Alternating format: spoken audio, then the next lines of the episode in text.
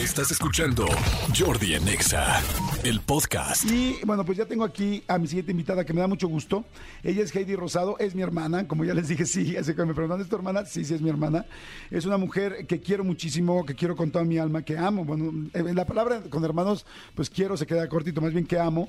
Pero lo que digo es que que admiro muchísimo, que ha trabajado mucho, que tiene muchísimos estudios, o sea, todo lo que hace, todo lo que se propone lo logra, todo lo que quiere estudiar, no se queda en la licenciatura, se va a la maestría, y si no se va a la maestría, y se va a las especialidades, y o sea, bueno, ha estudiado más que muchos de nosotros en toda nuestra vida juntos, y me da mucho gusto que está aquí, psicóloga y tanatóloga, Heidi, mi hermana. Rosado. Hola, ¿qué tal? Muy buenos días, es un gustoso estar contigo, hermanito, y con todos los que nos están acompañando en este momento. Hace mucho que no estábamos al aire, ¿no? En el- Hace un rato, des- pues antes de la pandemia, Antes ¿no? de la pandemia fue la última vez que estuvimos. Sí, Wow, pero pues es que ya saben, esta pandemia nos vino a tronar en muchas cosas. Nos vino a tronar en muchísimos aspectos, fue muchísimo tiempo, fue, es que realmente perdimos, no perdimos, pero como que tuvimos una pausa como de dos años de muchas actividades, ¿no? Pues sí, de muchas cosas que en general hacíamos, ¿no? En el trabajo y de muchas rutinas, sobre todo también, ¿no? Exactamente. Oigan, bueno, pues les digo, eh, eh, Heidi, eh, además de psicóloga, es tanatóloga.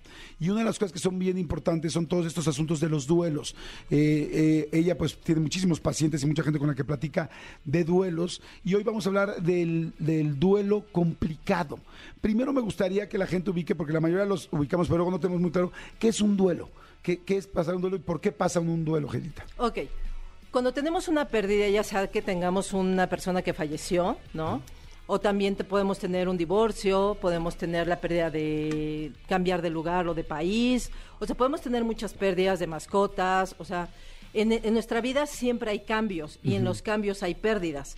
Entonces, siempre que tenemos una pérdida, tenemos un proceso de duelo, en donde, por supuesto, el duelo es dolor. Entonces, pasamos una etapa de dolor Ajá. en donde pues está acompañado de negación, está acompañado de ira, de tristeza, de negociación y de aceptación ante estos cambios de la vida. Entonces, ese es, eso es lo que experimentamos cuando tenemos la pérdida en especial. Sí, ¿no? de De una algo- pérdida de cualquier, de como dices tú, una mascota, una persona, un viaje, una vida, un, por supuesto. de salud también, o sea, en este momento que tuvimos esta pandemia, pues hubo muchas pérdidas tanto tanto de personas que amamos, o sea, de familiares, como también de salud, ¿no? Porque las personas que sí tuvieron problemas ya pulmonares, o sea, también hubo pérdidas también en esa parte. Entonces, todos esos son duelos que también a veces no los tomamos en cuenta, Claro. pero pues al final de cuentas nos generan, ¿no? Emociones y caos en nuestra vida propia. Por ejemplo, una persona que, le di- que la diagnostican con cáncer y te dicen, oye, tus estudios salieron eh, negativos, bueno, positivos al cáncer, ahí empieza un duelo. Ahí empieza un duelo. Independientemente de lo que vaya a terminar y si la persona que pueda curarse o no, eso ya es un duelo. Claro, es, en esta parte, tanto como para el familiar que está enfermo como para la familia, es un duelo anticipado. O sea, ya sabes que va a suceder algo, sin embargo, empiezas a tener un cierto proceso. Y cuando la persona fallece, tienes otro tipo de duelo en donde al final de cuentas ya tienes que aprender a vivir sin la persona. Ok, perfecto. Bueno, hasta ahí creo que lo- todo el mundo lo entendemos eh, muy bien. Eh, a mí me importaba mucho eh, que Heidi, como tanatóloga, platicara este tema que el otro día me comentaba. Es un tema que se llama el duelo complicado. Y yo no había entendido lo que era esto y lo serio que es esto. Y ustedes me llaman tanto y me preguntan tanto de gente que tuvimos pérdidas, mucha gente con mascotas, mucha gente con personas, mucha gente con mucho dolor que escucha el programa. Entonces, para mí era muy importante que que, que una tanatóloga les explicara esto del duelo complicado, que yo tampoco lo conocía hasta hace un par de semanas y me sorprendí muchísimo de lo que es. Platícales, por favor, un poco qué es el duelo complicado. Muy bien, bueno, después de que tenemos una pérdida, sí tenemos, el duelo complicado se puede confundir un poco con el duelo normal, ¿sí? ¿Por qué? Porque tenemos esta parte de añoranza, mucha tristeza, desánimo, no tenemos ganas de salir, no tenemos ganas de socializar, ni nada, ¿no? Sí. Entonces, un duelo normal dura entre seis meses y un año, depende del vínculo que hayas hecho con la persona, ¿no? O sea, a veces se puede llevar un poco más, a veces un poco menos, depende mucho de la personalidad. Eh, Este duelo de seis meses a un año, ¿es con tratamiento con una psicóloga, con una tanatóloga cerca? ¿O puede ser solo una sola una persona y en un año normalmente sería lo normal que dejaría de sentir tan fuerte? Realmente varía de cada caso, porque hay personas que definitivamente depende del vínculo, si necesitan ayuda en el, en el proceso, en este proceso del año. Hay personas que lo pueden pasar solos, ¿no? Y que ah, buscan actividades, o tratan de salir adelante, o salen con sus amigos, ¿no? Se apoyan de otras situaciones o cosas para poder salir adelante. Entonces, en el duelo normal no tendría siempre que ser atendido por un psicólogo, ¿no? O por incluso a veces por un psiquiatra si tenemos depresión. ¿sí? Eh, pero hay momentos que se nos puede complicar demasiado y entonces sí sería bueno que se buscara ayuda. Sí, o también imagino las situaciones, ¿no? Fue un accidente, fue algo inesperado, fue algo que no nos imaginábamos, este, y ahí no es tan fácil manejarlo uno solo, ¿no? Eso no una psicóloga y un tanatólogo. Exacto, porque, hay diferentes tipos de duelos y pues en efecto, con lo que acabas de mencionar, puede ser un suicidio, puede ser la pérdida de un hijo, o sea, que son duelos que son mucho más complicados también, ¿no? Entonces, este, hay mucha culpa también, entonces ahí sí sería como muy bueno atenderlo. Aquí porque hablamos de este tema, creo que es muy importante la prevención porque si nosotros atendemos o empezamos a ver que nuestro duelo pues empieza eh, después de un cierto tiempo empezamos acomodar nuestra vida y a salir adelante, pues no súper bien, pero al final de cuentas sí podemos empezar a tener pues más actividades, está bien. Pero al final de cuentas es importante ver cuando de repente ya pasó cierto tiempo y los, eh, las emociones empiezan a ser todavía más profundas. O sea que no, en lugar de que disminuyan, empiezan a aumentar. Empezamos a tener pensamientos en donde desearía haberme muerto con mi familiar, desearía no estar aquí, este ya no vale la pena la vida ya no vale la pena la vida este no tengo ganas de trabajar pero que después de un tiempo se incrementen. O sea solamente aparte de que sigan se incremente, que todo el tiempo tenga añoranza por mi ser querido, que todo el tiempo desee estar con él o tenga muchos recuerdos, todo me lo recuerda, todo, todo mi mundo gira alrededor de mi familiar fallecido. Sí, en este punto vamos a hablar hoy de, de un familiar, ¿no? Entonces, ahí es donde justamente se puede empezar a volver un duelo complicado. O sea, son como, el, como un síntoma claro de que estás llegando posiblemente a un duelo complicado. Exacto. Al principio es el duelo normal, pero después de seis meses, un año, si yo veo que no puedo salir y que no puedo avanzar y que esto se empieza a incrementar, entonces ya se empieza a volver un duelo complicado, en donde necesitamos pues ayuda, ¿no? Tanto de un médico, probablemente puede ser que empezamos a tener problemas de depresión, de mucha ansiedad, incluso ideas suicidas. Entonces, por eso es importante que cuando alguno de ustedes detecten algún amigo, algún familiar o ustedes mismos que vean que pues ha pasado un tiempo, pero que definitivamente la persona cada vez empieza a estar como peor o que definitivamente no puede superarlo, entonces es importante que busque ayuda. Ok, ¿cuáles son las consecuencias de un duelo complicado? O sea, ¿va a estar así muchísimo tiempo, muchos años o qué puede pasar? Pues realmente no puede rehacer su vida. Okay. O sea, no va a salir de, de esa parte de, del duelo, de ese sufrimiento. Probablemente pierde el empleo, probablemente pierde a la pareja, porque probablemente la pareja pues ya no quiere estar, porque no es funcional, te vuelves, ya no te vuelves funcional, te aíslas, ¿no? Y pues al final de cuentas lo más grave es que podría perder la vida. O sea, hay mucha gente que llega a pensar en el suicidio e inclusive a realizarlo. Y incluso a realizarlo. Entonces también muchas veces puede variar también de nuestra propia genética, de nuestro propio entorno, el hecho de cómo podemos manejar un duelo complicado.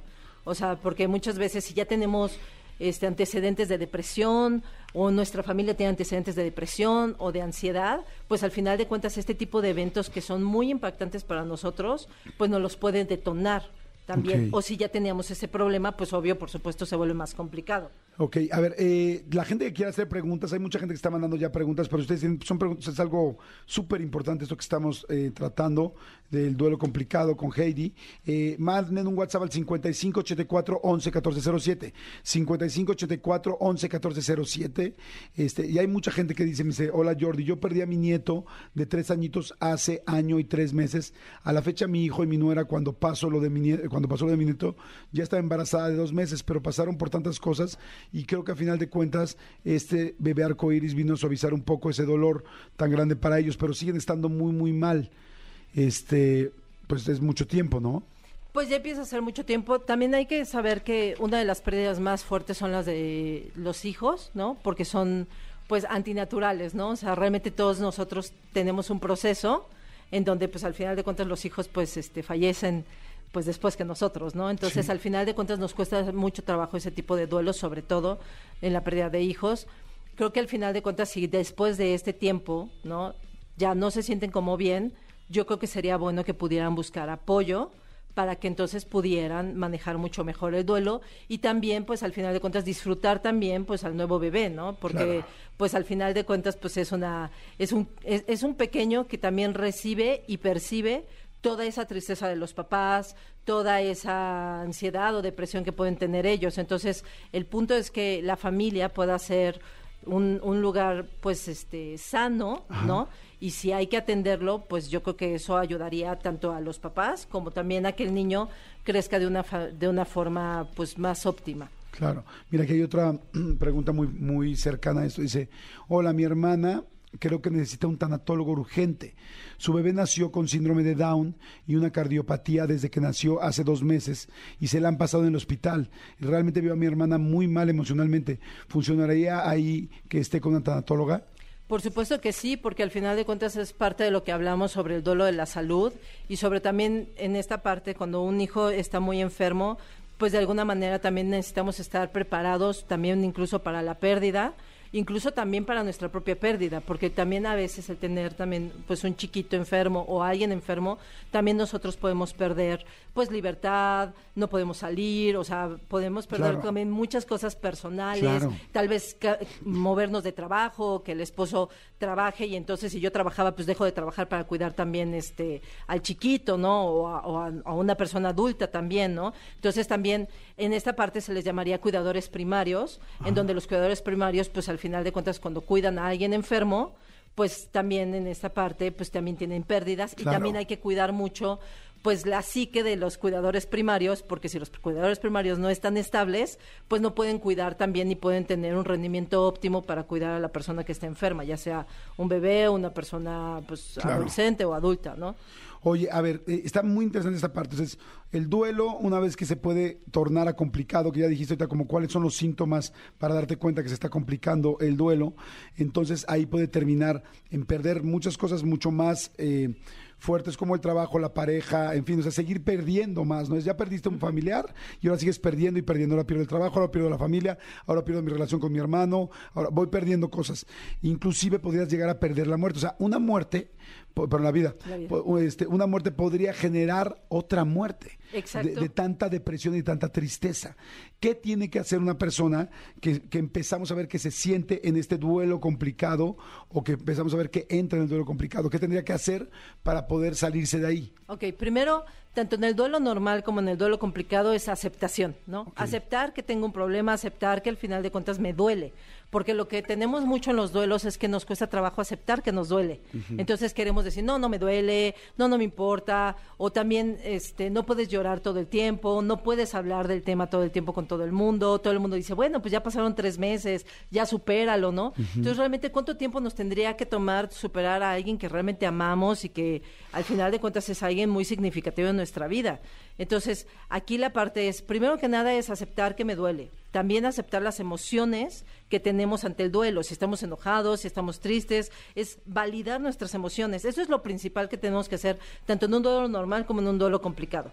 Y también al final de cuentas... O perdón que te interrumpa. Si es, okay, sí me siento triste, sí es normal, perdí a una persona, hoy voy a estar triste. Y hoy me quiero quedar en mi cama, hoy esta noche, y mañana tengo que ir a trabajar, ya mañana le echo ganas, pero hoy necesito sacar mi tristeza. Exacto, darte ese espacio, darte ese tiempo para poder llorar o para estar triste. También otra de las cosas que podemos ayudar es hablarlo, ¿no? hay muchos, hay grupos, ¿no? O sea, grupos de papás que perdieron hijos, este, grupos en donde hay familiares con, con enfermedades terminales, que al final de cuentas también pues está la parte paliativa, o sea, puedes buscar grupos, puedes buscar personas que estén viviendo parte de lo que tú también o de tu experiencia.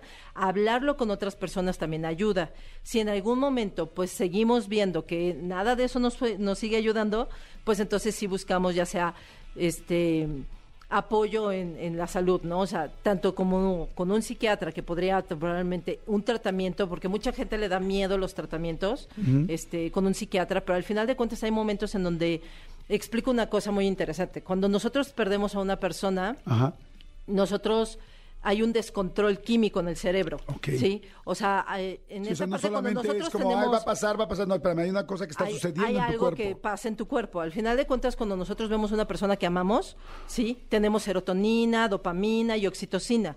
Y esa persona nos genera esos químicos. Cuando la persona no está, hay un desbalance de esos químicos. Entonces, no solamente es, ah, pues supéralo, sino que también nuestro cuerpo también pien- tiene esa pérdida, en donde también tanto la existencia y la inexistencia nos cuesta trabajo comprenderla, como también tenemos un desorden químico. Muchas veces se puede estabilizar, pero muchas veces no logramos estabilizarlo. Los tratamientos psiquiátricos nos pueden ayudar a estabilizar otra vez si hubo esa descompensación química por un tiempo. No es que Es que ya te vas a quedar tomando toda la vida, ni mucho menos. Esa parte como que da mucho miedo y es importante que lo atiendan porque al final de cuentas puede ser un tratamiento de seis meses, un año a lo mucho, ¿no? En lo que también trabajan el duelo probablemente con una psicóloga o con un, o con un tanatólogo, o sea, se apoyan ya de otras personas para que entonces tanto el, el tratamiento médico que sería con un psiquiatra como el tratamiento con un psicólogo o con un tanatólogo, ¿no? Ayudaría a complementar, no son lo mismo. El psiquiatra solamente medica para ayudar al cuerpo a regularse. El psicólogo ayuda a poder acomodar el duelo, a poder acomodar las emociones y las situaciones que vivimos. Wow, está, está interesantísimo y, y además pues, muy necesario. Hoy tanta gente ha perdido a tantas personas, hay tantas pérdidas, yo no me había dado cuenta que tienes razón. O sea, hay muchas pérdidas de otros, cambiarse de país puede ser una pérdida, ¿no? Como dices, y, claro que es algo que te va a doler. Yo por lo menos estoy, eh, yo por lo pronto pues, también estoy muy impactado con el rol de los animales, ¿no? Yo que antes no me había dado cuenta de lo fuerte que era una pérdida con un animal, ahora tengo a varias personas muy cercanas que han perdido a un animal y que verdaderamente era su vida y, que tenían un apego mucho más fuerte inclusive que con su familia, con ese perrito, gatito o la mascota y también es algo de, trabajarse. Entonces, eh, hay muchísimas, muchísimas preguntas. Vamos a tener que hacer una segunda parte de este tema porque, y a ver si podemos ir para la siguiente semana o de esta a la siguiente, porque está fantástico. Voy a poner todas las preguntas que están diciendo este, en, la siguiente, en, la, en la siguiente plática. Pero bueno, nada más para concluir aquí. Entonces, una persona que empieza a saber que tiene todos estos síntomas, entonces es tratarse de, hablar, lo dijiste, sacar, a validar tus emociones, empezar a, a- a buscar grupos de ayuda y buscar a alguien que te ayude a salir de esto, como una psicóloga o una tanatóloga, antes de que esto se complique a un grado serio. Exacto, en donde ya deseas no vivir o tengas una depresión profunda. ¿Todo el mundo puede salir de un duelo complicado? Varía, porque depende también mucho de qué tanto la persona tenía un apego hacia la persona que falleció. Entonces también puede variar, o sea, realmente cada caso es muy especial porque cada uno depende mucho de nuestra infancia, depende mucho de nuestros abandonos, depende mucho de toda esta, de, de cómo nos pudimos vincular, ¿no? De lo que representa esa persona para nosotros. Entonces, al final de cuentas, no todo el mundo lo maneja igual. Hay personas que no salen, hay personas que sí logran salir. O sea, Pero la mayoría sale. la mayoría sale. O sea, con ayuda siempre es mucho más fácil salir. Ok. Sería conveniente, por ejemplo, si yo tuviera ahorita un duelo y me empiezo a sentir triste, eh, quizá yo, como soy yo, yo no me esperaría a ver si se hace complicado. Y, y yo buscaría a una tanatóloga para irlo sacando de una vez, como que digo, ¿para qué me la juego a ver si lo puedo sacar solo? Si puedo, pues mejor me lo acompaño con alguien que entienda lo que es el duelo, que me lo explique y más rápido puedo salir.